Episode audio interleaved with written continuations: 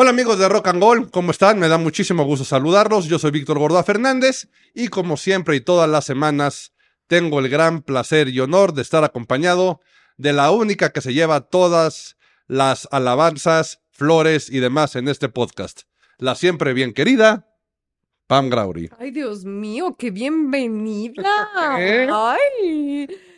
¿Cómo están? ¿Cómo está toda nuestra audiencia de Rock and Gold? Nosotros estamos súper contentos de estar un, un episodio más con ustedes aquí en Rock and Gold y muy, muy felices de que nos sigan escribiendo ahí en YouTube. YouTube. Estamos leyendo todos sus comentarios sin falta. Les respondemos, a veces tarde, pero seguro les respondemos. Muchas gracias por estar aquí con nosotros. Vic, ¿cómo andas? Yo muy bien, Pam, aquí Ajá.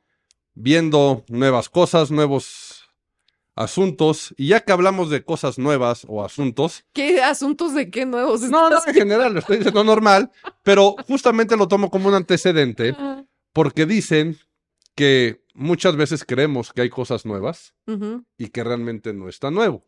Y que depende mucho de la generación en la que nos haya tocado vivir o estar, creemos justamente eso, ¿no? Que estamos ante una tendencia, Claro. algo muy nuevo, y resulta que no está nuevo.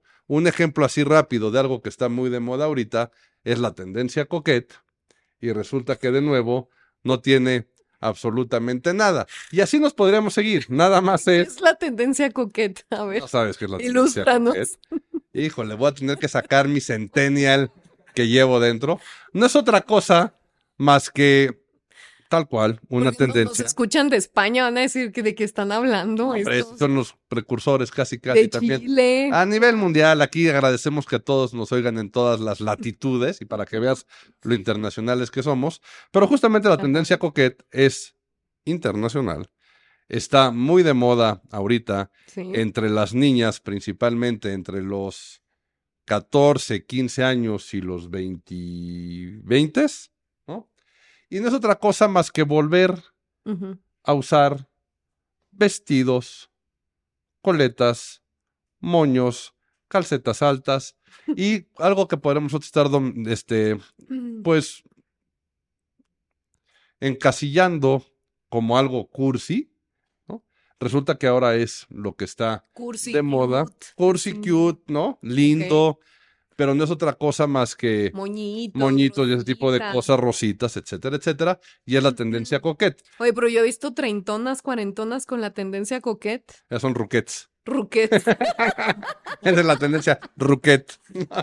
estoy de acuerdo, estoy de acuerdo. Fíjate que esa tendencia sí no me uno mucho. No, pero está bien que le entren, está, siempre está, Todo, todo, todo. siempre va a ser bien. bienvenida, y aparte por lo menos que se pongan moños y eso para que estén peinadas, Claro. luego traen unas modas de traer este, las greñas totalmente sueltas y parecer Ay. Morticia Adams. No, tú estás guapísima. No, tú estás guapísima, Pam, nada. Y si te reíste es porque alguien te dijo hoy en la mañana que te No, parecías me me dicen seguido, ¿eh? Me dicen seguido que porque tengo este pelo de morticia, pero ni modo, no, me sé Ni modo, ni modo, salió de ahí. Ahora, pero a partir de ahorita Pam se va a volver coquette, ¿no? No, muy guapa, Morticia Adams. Gracias. La que No, es muy guapa, muy guapa. Morticia. No, muy Oye, guapa. Y luego. No, pero lo que iba era con la cuestión de las tendencias y que a veces creemos que estamos ante algo nuevo. Y a todos nos pasó, ¿eh? Cuando estábamos en la etapa de la pubertad, a lo mejor secundaria, te dabas cuenta que estaban de moda, no sé, a alguien le pudo haber tocado este toda la moda hippie, a otros la parte de los fosforescentes, a otros este el peace and love, bueno, que es parte de lo hippie, pero yo qué voy a saber, ¿no? Siempre ha sido Sí, cíclico. todo es cíclico, claro. Todo en el mundo es cíclico, todo vuelve, todo, se va y pero que regresa. cuando no te ha tocado vivirlo, cuando no te ha tocado vivirlo, crees que es nuevo. Claro, pues nuevo para Entonces, ti. Tú de repente puedes ir una canción, no hablando de canciones, Que ya tuvimos un ya episodio. tuvimos un episodio en el cual hablábamos de los covers y que de repente pegan por uso en las redes sociales, a lo mejor en algún trend, y que los chavitos la descubren y resulta que fue una canción que salió hace 30 años y que a lo mejor hace 30 años no tuvo ni siquiera éxito o fama, y cómo pega, ¿no? Y cómo se van dando estas cosas. Pero esto nos lleva, Pam, a que, ¿qué opinión tienes tú de que si las segundas partes son buenas o no? No hay un dicho, ¿no? Que dicen nunca las segundas partes van a ser buenas. Hay mucha gente que ve en contra de las segundas partes, pero tanto en la industria musical como en la industria del cine se da muchísimo este tipo de, de prácticas para atraer nuevas audiencias. Sí, en el amor jamás. Esa etapa sáltensela. Híjole, sí, no. Se las recomiendo que se la salten. Eso de las segundas partes, ahí nunca son buenas. Pero hablando del amor. Bueno, con la misma persona. Pues Porque una sí. segunda parte. porque, ¿no? pues, ¿cómo hay segunda parte con una nueva? Pues, Si te casaras, si si te casaras es la segunda parte. Bueno, pero no, ¿verdad? no. Podría ser, bueno, no, esto, de eso no se trata, de eso no se trata el asunto, olvídenlo. Olvídenlo, aquí ya. Corte, corte. Corre orujado el pic. No, por supuesto que no. Tiene razón, Pam. Tiene razón, Pam. Esas segundas partes, evítenlas. Esa sí hay que saltárnosla. Pero, pues en la música, en el cine sobre todo, a veces funciona y a veces no funciona. Lo hemos visto hasta en melodramas mexicanos, ¿no? Que han querido extender o hacer segundas partes Ah, cómo les fascina. de el- telenovelas, así, que por ejemplo en Rebelde, pues ahí medio les funcionó. En algún momento que extendieron la novela como a dos años, ¿no? Que dicen, ay, la otra parte, la otra parte. Este, ha habido ocasiones en las que sí funciona y sobre todo también cuando hay secuelas de películas que sí funcionan. eh, a veces hasta las precuelas, ¿no? Como las de Star Wars, Exactamente. este, que sí funcionan. Pero que son sí más gustan. padres, ¿no? O sea, tanto una secuela como una precuela, yo creo que es un poco más interesante porque sí tiene un trabajo creativo, de escritura, ¿no? Evidentemente, con escritura me estoy refiriendo al guionismo, y que trae este trabajo por parte de un productor, de un escritor, de un director, para sí contarte qué pasó después o qué pasó antes, pero que va justamente haciendo más grande la saga de películas o la historia o, con lo- o como lo queramos ver. Pero la segunda parte pura como tal, el, pues el remake, ¿no? O sea, tal cual, el refrito de alguna serie que pegó. Pero es que es distinto, o sea, un remake es hacer lo mismo otra vez, Ajá. o tropicalizado, ¿no? Sí, sí, claro, país o claro, lo claro. que sea. Y una secuela, pues es la continuación, continuación, de, ¿no? sí. O sea que por lo general pegan más las secuelas, creo yo. Y los remakes tienen que pasar mucho tiempo y luego ya otra vez como que vuelve a pegar. Pero fíjate cómo si nos pusiéramos en estricto caso de lo que estamos diciendo, una segunda parte es una secuela. Y aquí muchas veces atribuimos el dicho de la segunda parte o el, o el encasillar algo en la segunda parte como el repetir a hacer lo mismo. ¿no? O sea, entonces por eso dicen que nunca las segundas partes Son son buenas, pero no Sí, es... porque te gusta la historia, o sea, imagínate, te gusta la historia, no sé, de una serie, y luego como siempre, pues se quieren atacar, la quieren alargar, a veces ya pierde el Sí, cansa. encanto, pierde, el- sí, o sea, o distorsionan la historia, o matan al protagonista, o, sabes, hacen cosas como muy extrañas que ya no gustan. No, que aparte hay que entender, ¿no? Y entendemos perfectamente que es un negocio. O sea, entendemos que si una serie está teniendo éxito, pues van a quererle patear el bote el mayor número de temporadas y capítulos posibles para seguirlo haciendo. Hay casos de series que las dos primeras temporadas son muy buenas. Por querer patear el bote, la 3 y la 4 son malísimas. Y luego ya no saben cómo regresar, o al revés, o acaban regresando con la quinta y vuelven a tener un buen trancazo, como por ejemplo lo que le pasó a Succession. Claro. Succession, este, para la gente que la siguió y la vio, las temporadas este, de en medio no se les hacen tan buenas y como que perdieron audiencia. Y con la última temporada es con la que vuelven a pegar un trancazo y se llevaron todos los premios que se volvieron a llevar. Pero también está el punto, y a mí es algo que no creas que estoy tan de acuerdo, me gusta mucho con los refritos, no con las segundas partes, ¿eh? no con las continuaciones, para hablar y que nos entiendan perfectamente bien en el contexto al que vamos. Yo con los refritos no estoy tan de acuerdo porque habla de una carencia creativa, una carencia de talento, como por qué tendrías que No, rehacer, Estoy de acuerdo. por qué tendrías que rehacer algo No. que ya pegó, que ya fue y que pues podrías vivir del pasado y recordarlo y que estuvo muy bueno. O si la quieres volver a desenlatar, desenlatas la original y que sea, pero ¿por qué volver a contar por- la misma historia. Tres años, diez años o cuarenta años después? No, no, no, no, no, no, no, porque las generaciones cambian y si es una buena historia.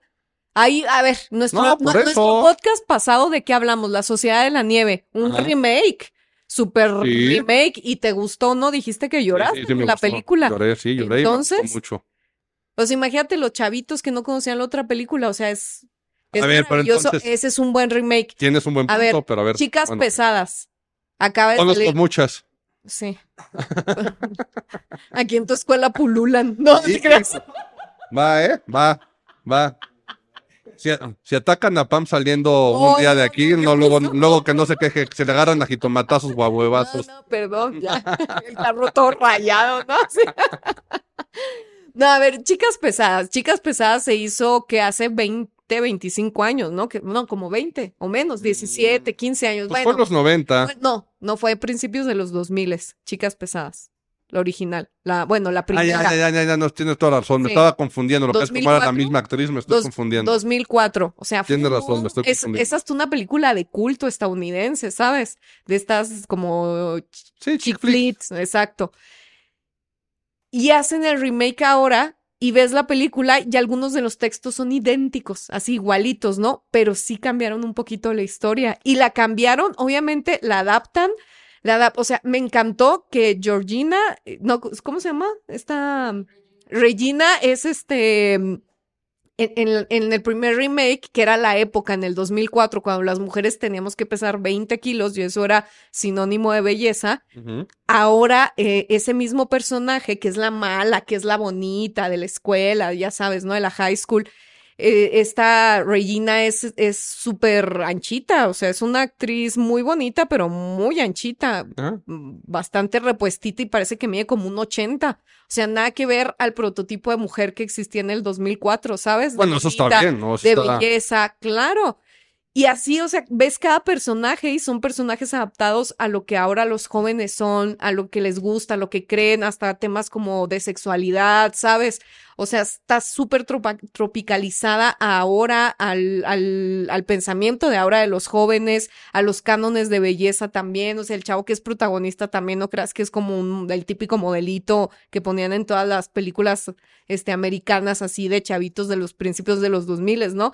Y eso está súper interesante, pero lo más fregón de esa película y lo más rescatable es que el discurso lo cambiaron completamente de lo que fue la primera. Porque en la primera sí es una película que se hizo de culto, pero pues es una película súper superficial, ¿sabes? O Sí. sea, es lo más básico, superfluo que existe en el cine y, y es hasta como de risa. Pero se reivindicaron tanto en esta nueva versión que es como... o sea, es la misma película, pero con un discurso totalmente opuesto a la primera.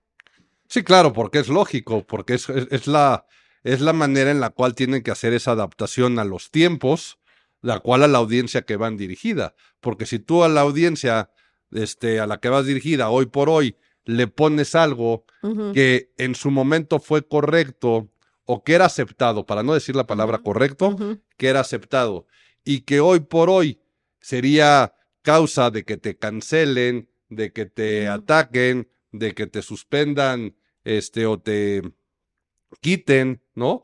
Esa transmisión, ese programa, lo que sea, ese contenido, pues evidentemente sí tienes que adaptarlo porque además es la forma de pensar y va a ser la manera de hacer la ecuación perfecta para que una buena historia que ya está comprobada, porque al final de camino dijiste, es el mismo guion, es, la- es el mismo concepto. Entonces, un poco mi punto, y que sé que no estás tan de acuerdo, es eso, ¿no? Que como ya lo probé, lo voy a traer a las nuevas generaciones. Ajá. Claro que lo voy a adaptar, pero yo ya sé, ya está comprobado que funciona. Y haciendo las adecuaciones necesarias para que vaya de la mano con la forma de pensar, las costumbres, los gustos y las tendencias a la cual le voy a hablar, pues evidentemente la gente se va a relacionar. Entonces, se me hace un, pues no un acierto, pero se me hace lógico que adapten a los personajes a como de creemos, ¿eh? Porque ya te estoy diciendo creemos que debe de lucir la gente, cómo se debe de comportar, los estereotipos y etcétera, porque te apuesto lo que quieras a que en este a que en este remake de esta película de este de Mean Girls, seguramente si la hicieran en 10 años más, volvería a funcionar. A lo, a lo mejor 10 años es poco, ¿eh? Va- vamos a ponerle 20. Sí, porque ya pasaron mejor- 20. Sí, exacto. la Ponen otros 20, Ujú. ponen otros 20. Volvería a funcionar porque ya está ahora sí que comprobada, recomprobada, pero quién sabe cómo la generación a la que vaya dirigida en 20 años más vea lo actual. Entonces, fíjate qué padre está eso. Eso sí está padre y eso sí lo admiro y eso sí lo, lo aplaudo y lo apoyo. Cómo se tienen que ir adaptando para mandar el mensaje, para mandar un discurso, para que cambie de algo banal a algo más profundo. Pero este, también sería muy interesante ver cómo va, se va a tener que readaptar en caso de quererlo volver a hacer. ¿eh? No sé, ahorita hay muchos, hay muchos casos, ¿no? Que hemos visto de programas o conductores de televisión. Estoy hablando de México, no dudo que en otros países también sea. Este, contenidos que antes estaban aceptados, ¿no? Este, estandoperos que hacían algunos tipos de chistes que eran totalmente Claro. aceptados, que hoy por hoy a esos mismos estandoperos, a esos mismos cómicos, están canceladísimos y ellos se defienden con la parte de es un chiste. ¿ok? Y estoy de acuerdo con ellos, ¿eh? Porque yo también pertenezco a lo mejor a otra generación en la que tienes que entender, o creo que se ha perdido un poco el entender qué es un chiste, qué es una broma y que no pasa de ahí. Allá querer ver todo con malos ojos o con Claro, ojos sí. ya de cancelación, pero eso es tema de y es otro boleto totalmente aparte. Pero que si hoy por hoy los ves, tú sabrías que eso hoy no hubiera sido aceptado. Claro. O sea, ese conductor, ese programa de televisión, esa película, hoy por hoy no hubiera estado aceptada. Entonces, aquí a lo mejor sí está, está padre que se hagan este tipo de contenidos, está padre que se hagan este tipo de, de adecuaciones, pero a ver, vámonos puramente, y pura, y quiero saber aquí cómo opinas, cuando es exactamente la misma historia, exactamente los mismos, el mismo mensaje, pero que lo único que cambian son a los actores para sacar una nueva versión. ¿Válido? ¿No válido? Yo digo que es súper válido. Una de mis películas favoritas se llama Un cuento chino. Y un cuento chino ha sido replicada, sí, eh, solamente con otro elenco y, y dependiendo de, de su país, ¿no? Situada en cada país distinto. Y mi favorita es la Argentina con Darín. O sea, es de mis películas favoritas, realismo mágico, es una joya. Y esa película ah, creo que ah, es este, y china, italiana, argentina y creo que de otro país más la han hecho tal cual, idéntica. Y todas han sido un éxito Bueno, todas. O sea, cuando tienes un buen texto, cuando haces bien las cosas, ¿sabes? Cuando escoges a, a un buen elenco, a un buen crew, pues la cosa, o sea, te va a salir sí, va a bien. funcionar y van a Va salir a bien. funcionar, o sea, a lo mejor te voy a dar, te estoy dando un ejemplo de una muy buena película. Ahora, un ejemplo más, no sé, más, más tonto, pero que fue, que funcionó a la perfección, Rebelde.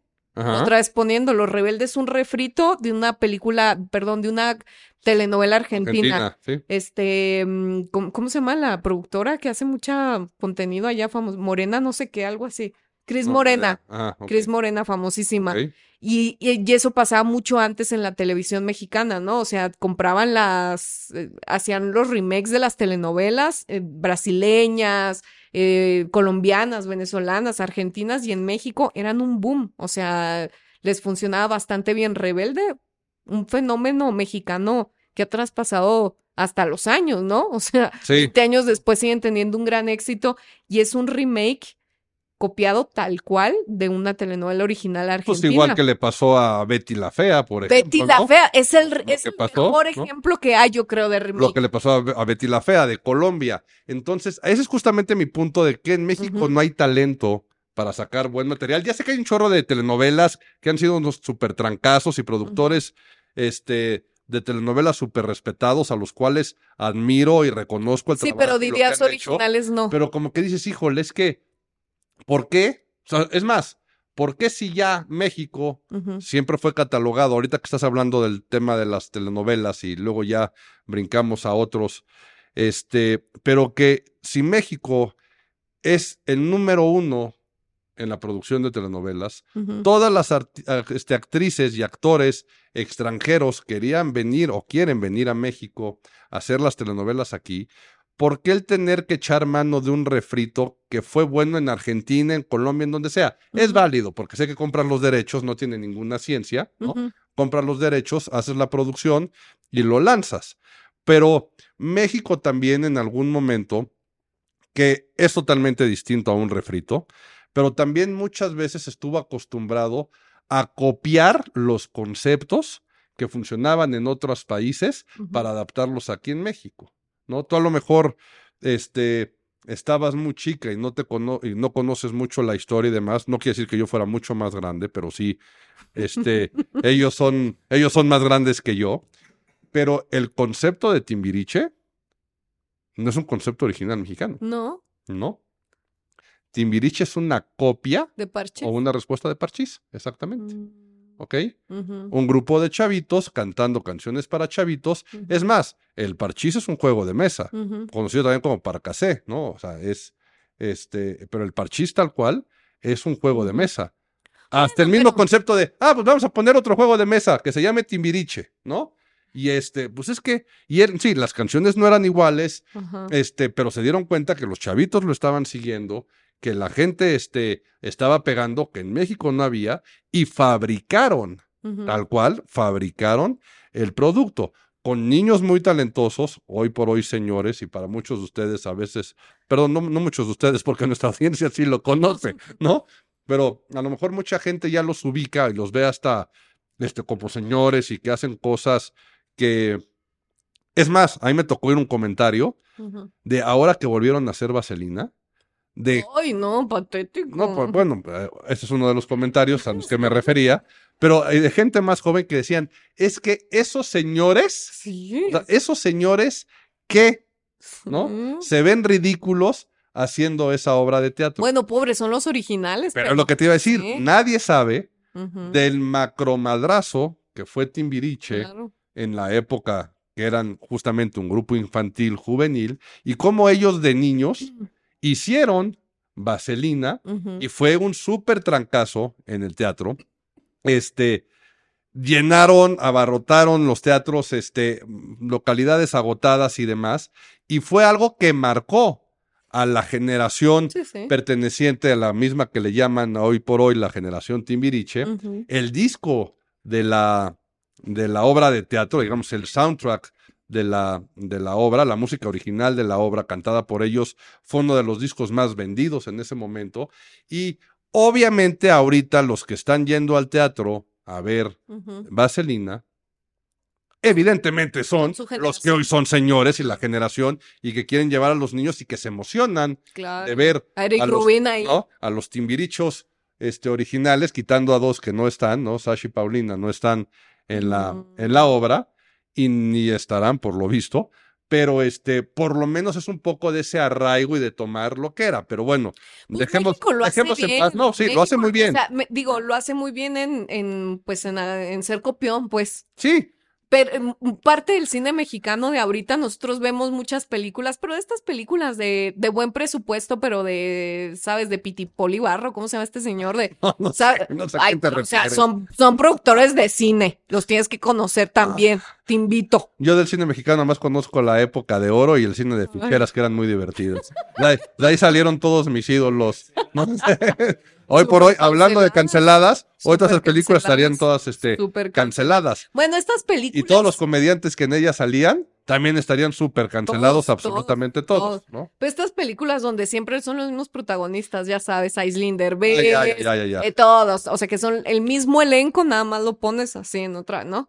Pero todas estas películas, la mayoría son refritos de películas chilenas, peruanas, o sea, de, de todo, de todo Ajá. Sudamérica agarran las buenas producciones que tuvieron y México las recrea. Pues sí, porque lo que están viendo es esta parte del negocio. Como te decía, no hay que en cuenta. mencionar, qué triste, cuando México tuvo su época del, de oro del cine mexicano, o sea, Correcto, ¿no? Y no sé si también tenga que ver con falta de apoyo, falta de que la gente no, no, vaya al cine, ¿no? O sea, no sé cuánto, la verdad no tengo ni idea cuánto pueda vender una película este, mexicana en el cine y que se vuelva negocio y demás. Que han quitado parte de los incentivos que daban el gobierno y demás para apoyar la cultura, el arte, principalmente el cine. Eficine, Y, este, sí, ¿no? Y difícilmente alguien querrá meter su dinero a juego para hacer películas. Hay productoras muy grandes mexicanas que están haciendo cosas muy bien hechas. Ujú. Tengo Sí, a lo gusto, mejor ¿no? es eso, ¿no? Tengo el gusto de tener ahí tres, cuatro conocidos que lo están haciendo y que lo están haciendo muy bien y que le están metiendo todas sus canicas a hacer cine de calidad. Pero también yo creo que somos un poco o tenemos un poco lo que consumimos. ¿no? También. Entonces, estamos Claro. muy acostumbrados a que la película mexicana dentro del guion tiene que, de, de, no sé, de 20 palabras que se dicen, 19 tienen que ser groserías, porque si no, este, no entra este, en la onda de lo que quieren hacer, este, con muchos clichés ya hechos, pero pues es lo que la gente consume y no lo, no lo, este, pues no lo ataco, ¿no? O sea, porque al Que, final que hubo una época haciendo. buena, hace poco, como también a principios de los 2000, Sexo, Pudor y Lágrimas, Ah, todo- no, unos peliculones. ¿no? peliculones, ¿no? Que salían, El Tigre de Santa Julia, toda esa época del cine mexicano fue muy bueno, la verdad. Sí. Pero sí, ahorita ya se ha distorsionado mucho. Pero bueno, volviendo a los remakes que han funcionado, o las secuelas, las segundas partes que han sido buenas, eh, yo creo que Harry Potter, El Señor de los Anillos, es que son claros son series, ejemplos de que son- sí, de que funcionan porque funcionan, ¿no? O sea, yo creo que si sacan ahorita una nueva película, va a pegar, va a funcionar. A ver, y cosa polémica aquí un poquito entre tú y yo, y si alguien o, o quienes nos estén escuchando, si quieren poner en los comentarios o nos quieren este complementar.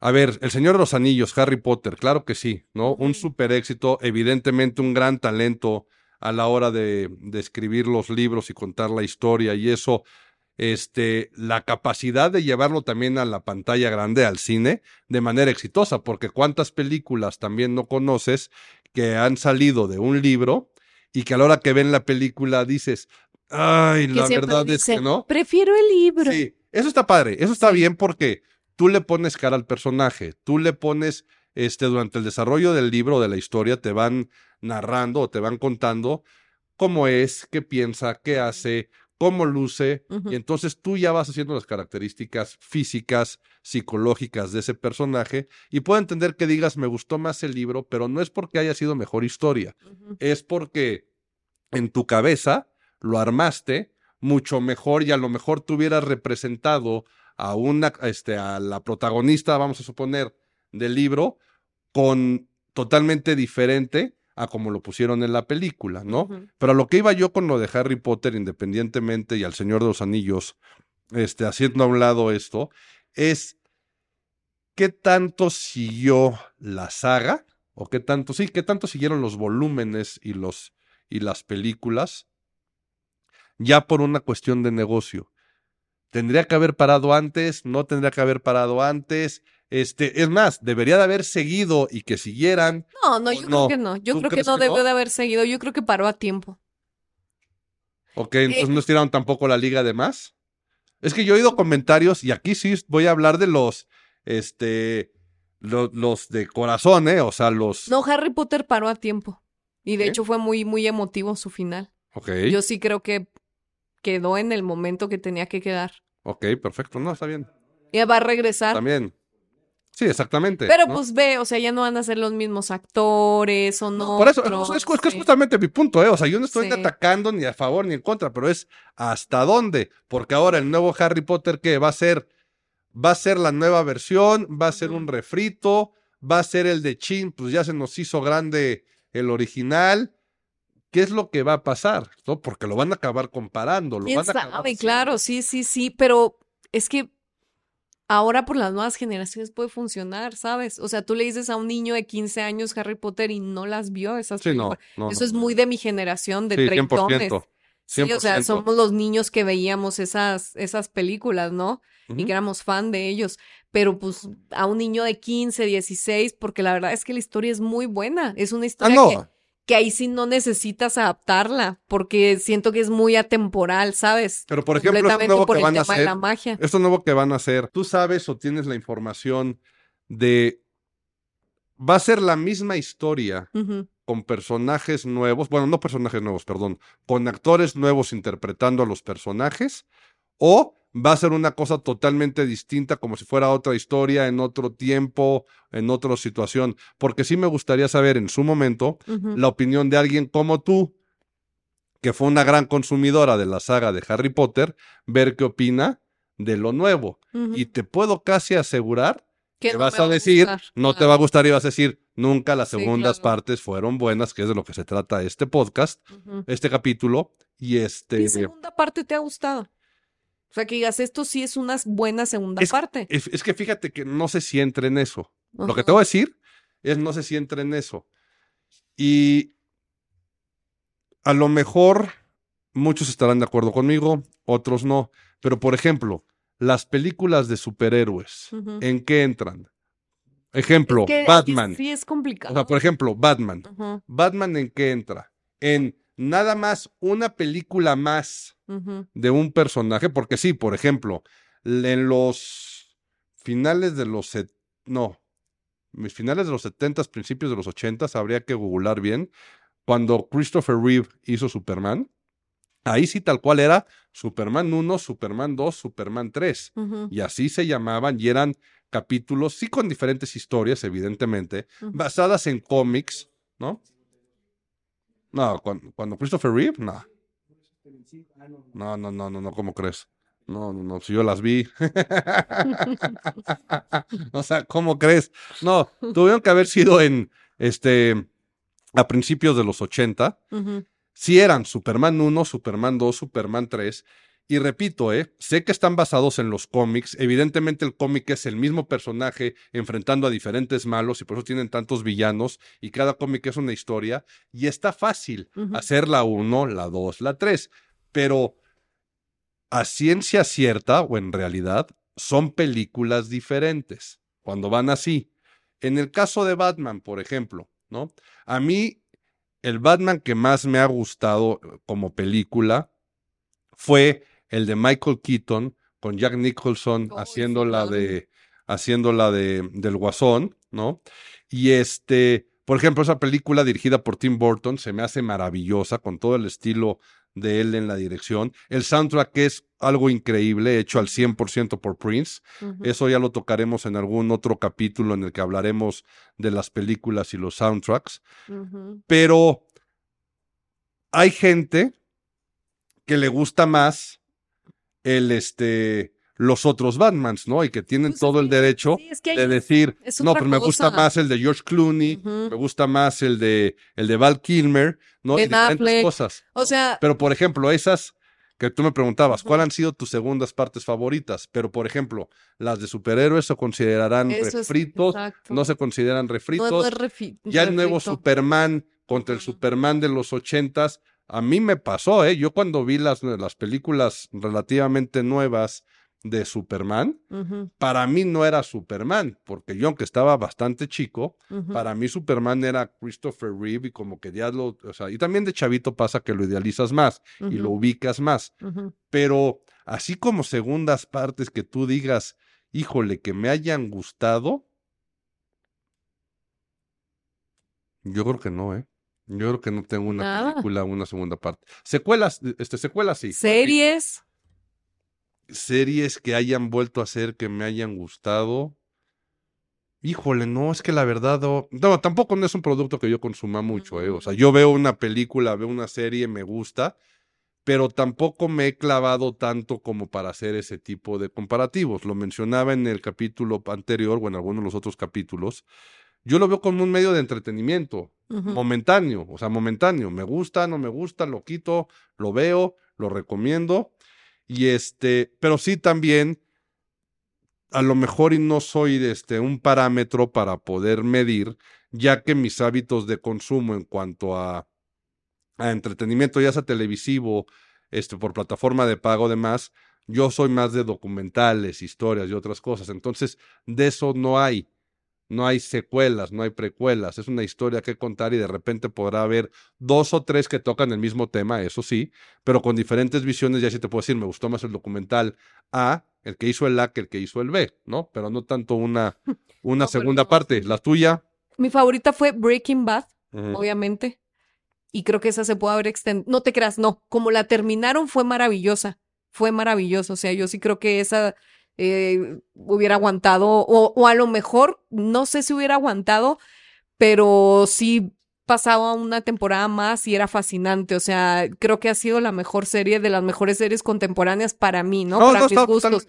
Muy inteligente, muy bien hecha. Pero lo que me pareció fascinante fue cómo hicieron el spin-off con el abogado. Ajá. Y tuvo éxito, creo que hasta más éxito tuvo Sí, al sí. final, ¿sabes? Ahí se sacó eso. Premiada, más, más, este, con mejor crítica. Y ahí es cuando, o sea, tú podrías decir. Pero date cuenta cómo ahí la creatividad, pero fíjate cómo ahí la creatividad hizo que les diera el personaje y que se dieran cuenta de la popularidad del personaje para luego sacar a You Better Call Saul y hacer toda la serie en torno ya al abogado, abogado, y a ese claro. personaje. Pero, por ejemplo, ¿lo considerarías segunda parte? No. Es más, una segunda temporada yo Pues no la es una secuela. es que sí es una secuela porque sale de una serie. Porque es un personaje que vivía Sí, dentro sí. de un universo de una serie. Sí puede ser una secuela. Pues puede ser. A lo mejor, bueno, se llama spin-off, no se llama, no es una secuela, pero sí pertenece, Pero porque no es una- un personaje nuevo, ni. Pero yo que estamos tú y yo ahorita entrándole a un asunto como de un perro mordiéndose la cola, nada más estamos dando vueltas y Bueno, nunca nos vamos a alcanzar. No, está perfecto, no, está perfecto. Porque no aceptas mis gustos. No, no, no, los acepto, los acepto. Pero yo nada más son ganas de estar enchinchando, nada más son ganas de Bueno, estar enchinchando un Esa es poquito. mi favorita. Pero, Pero- tengo pero, por otra. ejemplo, pero ojo, pero ojo, ojo, ojo. Las series, es más, a ver, una serie tradicional como lo conocemos ahorita en los formatos que conocemos, es una peliculota dividida en capítulos para engancharte y que no se te haga tan pesado, o realmente es una historia que van alargando y que nunca hay segundas partes, sino que en esta peliculota que van dividiendo por temporadas y van haciendo, evidentemente nunca durarían tanto este eso, pero la temporada 2, 3, 4, ¿sí considerarías que es una segunda parte o una secuela y no la continuación? Digo, nada más pregunta para chinchar, ¿Pero ¿eh? de qué? ¿De, de hablando de Breaking Bad o de qué? De cualquiera, cualquier Es que, es que depende cómo, cómo está escrita y hasta, o sea, hay muchos factores como hasta el género, ¿no? De la serie. Porque ve, te voy a dar otro ejemplo que a mí me encanta. O sea, yo creo que las personas que están escuchando este podcast nunca la, la vieron ni la van a ver. Pero hay una serie muy buena mexicana que se hizo hace como 17 años que se llamó Soy tu fan. O sea, Ok, super ajá. serie, ¿no? Esa serie se acaba la primera temporada y sí se quedó como un poquito abierta, pero no, o sea, si ahí se acababa estaba bien, ¿no? Y ya, la recordabas con añoranza y punto. Y hacen la segunda parte buenísima, o sea, buenísima, pero es como el, el- el formato que le dan a la serie que te permite eh, como engancharte o no. Ok, esas dos temporadas se sacan juntitas, pasan años, o sea, no sé, pasaron 13, 14 años o más, 15, y sacan una película, o sea, rarísimo. Y después de la película sacan otra temporada de la serie y ahí sí ya se acaba. O sea, ya no puede haber otra temporada de Soy tu fan que acaba de salir el año pasado, ¿no? Ah, Pero como, o sea, la forma en la que está escrita, en la forma en la que llevan la, la serie y por el tiempo que pasó, obviamente que ya se, o sea, son secuelas, ¿no? Es una secuela. Incluso meter dentro de esa secuela una película y que te pegue es por la forma también en la que, en la que está escrita. sí, como está por el historia, género, todo, porque también, pues, no, y, y cómo cierras cada temporada. Ya, ¿sabes qué? Me acabo de dar cuenta y me acabo de acordar que yo sí tengo una película favorita que sí es un refrito, sí es un refrito, que a su vez tuvo segunda, tercera y hasta cuarta parte, ¿eh? Ojo, que es la de Ocean's Eleven. La película de Ocean's Eleven en la que sale Brad Pitt, George Clooney, Matt Damon y sale este Julia Roberts, a mí se me hace un peliculón. No sé si la viste o te estoy hablando No. de cuestiones generacionales, pero no es otra cosa más que un grupo de delincuentes que se juntan para robar un casino en Las Vegas. Ah, creo que sí, sí, sí, claro. ¿ok? Ajá. En español se llama La Gran Estafa. Sí, sí, sí, claro. Este, a mí se me hace un peliculón. Yo la vi, y con esto también nos regresamos al principio del podcast. Yo la vi sin saber que era un refrito de una versión original, también con un gran, el- con un súper elenco en, el- en los años 60, que fue Frank Sinatra, Dean Martin, Wow. Sammy Davis Jr., ¿no? Y este, y la historia en ese refrito, sí, segunda parte, como yo lo consideraría y como lo consideramos, este, de acuerdo al dicho. Yo la vi como algo nuevo, para mí fue algo nuevo. Luego me di cuenta que de nuevo no tenía nada. Me gustó muchísimo. Entonces, de Ocean's Eleven, luego sacaron el Ocean's 12, el, el 13, creo, y luego sacaron hasta una versión de mujeres que eran, que eran ladronas en vez de ladrones. Y me, o sea, y me gustaron. Pero sí llegó un punto al final que dije, "Neh, ya ya están Ya. empezando a tronar, o sea, ya quemaron, ya chotearon toda la historia, ya no es tan buena, Ujú. ¿no? Y que puede ser siendo, y otra que también me gusta mucho, y que aquí yo creo que sí son más de capítulos, las de Rápido y Furioso. Las películas de Rápido y Furioso, que aparte ahorita creo que ya van en las 154, ¿no? o algo así. Este, también tienen mucho comparativo, aunque la historia principal y eso es exactamente Sí. lo mismo. No, pero ya te entendí lo que decías ahorita, de que si haces, o sea, que, que es como una peliculota que te la ponen en partes, ¿no? O sea, obviamente que sí hay series que te las hacen así de adrede, o sea, que está la, la historia escrita desde un principio y la dividen, la tienen que, dividir. eh, pero eso también es porque los hábitos de consumo ya son así. ¿no? Exacto, hábitos de O sea- consumo, o sea, por muchos factores, pero está dividida, pero era lo que te decía ahorita, o sea, depende de cómo cierres la historia y como esas esas series están escritas y están hechas, elaboradas para que se vayan viendo en partes, pues obviamente que cuando cierra la primera temporada uno se queda clavadísimo, pero pues sí ya no se podría considerar la siguiente temporada una secuela, Sí. porque pues sí, como dices, esto es pues es una historia redonda, pues nada más está cortada, está fragmentada para para eso, para convertirla en serie. Exactamente, y para irte enganchando y para haciendo. Pero fíjate, ¿no? Allá nos podemos dar cuenta y podemos concluir de cómo todo se va a adaptar, que sí hay segundas partes que fueron buenas, habrá segundas partes que son malísimas y también habrá primeras partes que son detestables. Entonces, todo dependerá de los gustos, lo bien hecho y la creatividad que se imprime en cada uno de ellos. Pues sí, que cada quien vea lo que quiera, ¿verdad? Últimamente. Exactamente, que se entretengan y sobre todo, lo más importante, este podcast, Pam, no es una segunda parte, 100% original y con esto llegamos al No le capítulo. a nadie, absolutamente a nadie, Esto ¿no? es original, por eso Con esto llegamos al todos. capítulo de hoy, Pam, me dio muchísimo gusto estar contigo. A mí también, Vic, me dio muchísimo gusto y estar también con todos ustedes. No se pierdan nuestro siguiente capítulo, también estén al pendientes, activen las notificaciones de YouTube en su celular para que cuando llegue nuevo episodio sean los primeros en verlo. Perfecto. Yo soy Víctor Gordoa Fernández. Síganme en mis redes sociales como Víctor Gordoa F. Y yo soy Pamela Grauri, en todas las redes sociales estoy así, arroba Pamela Grauri y escríbanme para mandarles saludos la próxima vez. También sigan a Rock and Gold, escuchen el podcast, denle like y compártanlo. Nos vemos la próxima semana.